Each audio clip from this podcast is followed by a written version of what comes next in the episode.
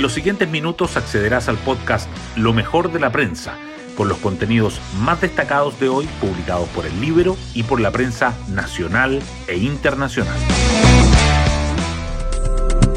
Buenos días, soy Pía Orellana y hoy es miércoles 31 de mayo del 2023. Anoche la comisión experta finalizó su trabajo y dejó listo el anteproyecto de nueva constitución que será entregado a los consejeros constitucionales.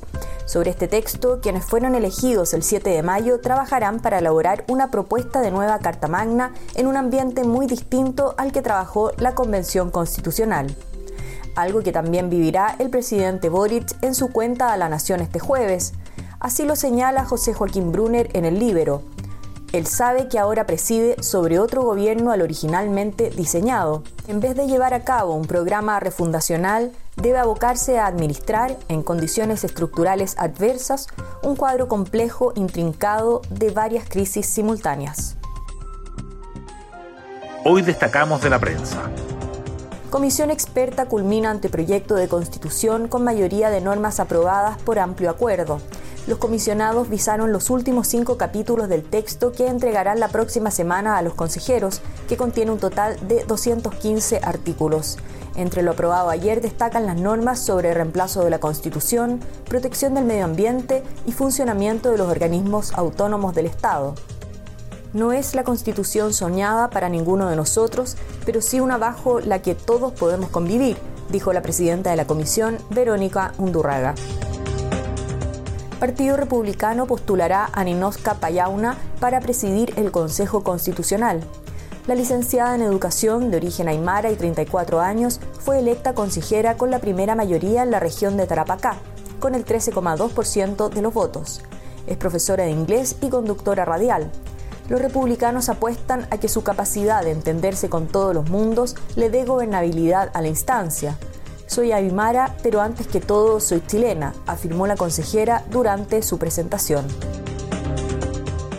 Boric se desmarca de Lula por crisis en Venezuela. No es una construcción narrativa, dijo. En cumbre realizada en Brasilia para reactivar UNASUR, el presidente de Chile valoró el regreso del régimen venezolano a instancias internacionales, pero dijo que eso no puede significar meter debajo de la alfombra o hacer vista gorda ante la situación humanitaria del país caribeño. No es una construcción narrativa, es una realidad, agregó en respuesta a dichos del mandatario de Brasil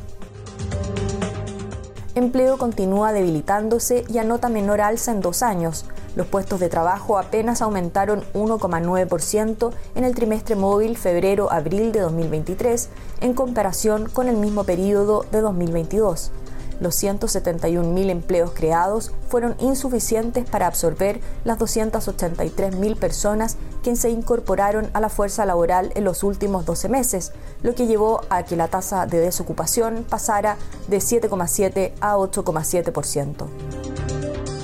Disputa Jara Larraín el control de daños del PC tras la polémica protagonizada por su ministra estrella.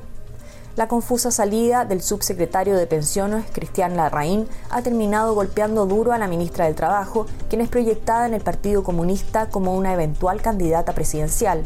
En el libro, el jefe de la bancada de la UDI, Guillermo Ramírez, y personeros del socialismo democrático señalan que la situación puede poner en riesgo la aprobación de la reforma de pensiones, la gran batalla que tiene Jara por delante idea de acusar constitucionalmente al ministro de Educación toma vuelo entre diputados opositores.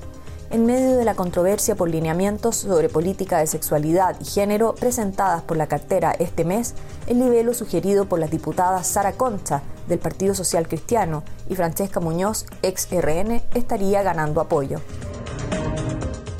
Nicolás Jarry comienza con buen pie el campeonato Roland Garros el tenista nacional derrotó en tres sets al boliviano Hugo Delien, ganando por primera vez en el torneo parisino y convirtiéndose en el sexto chileno que logra al menos un triunfo en cada Grand Slam. Festival Fauna Primavera alista a Blur como headliner.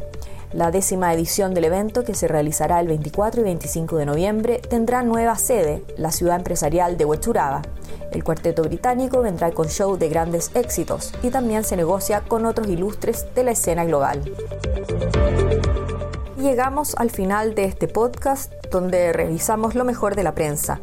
Nos vemos mañana y espero que tengan un muy buen día.